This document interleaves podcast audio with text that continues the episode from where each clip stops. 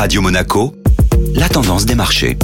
La tendance des marchés avec la Société Générale Private Banking. Bonjour Anna Renouf. Le discours du président de la Banque Centrale Américaine pèse sur les marchés. Avec une quatrième séance de baisse, la Bourse de Paris a terminé la journée d'hier dans le rouge à 7203 points, pénalisée notamment par Total Energy et les valeurs bancaires.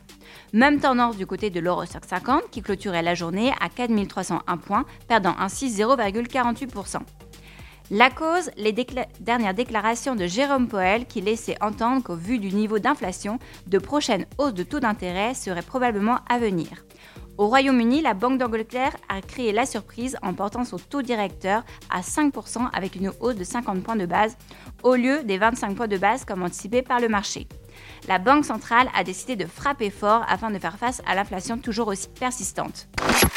Société Générale Private Banking Monaco vous a présenté la tendance des marchés.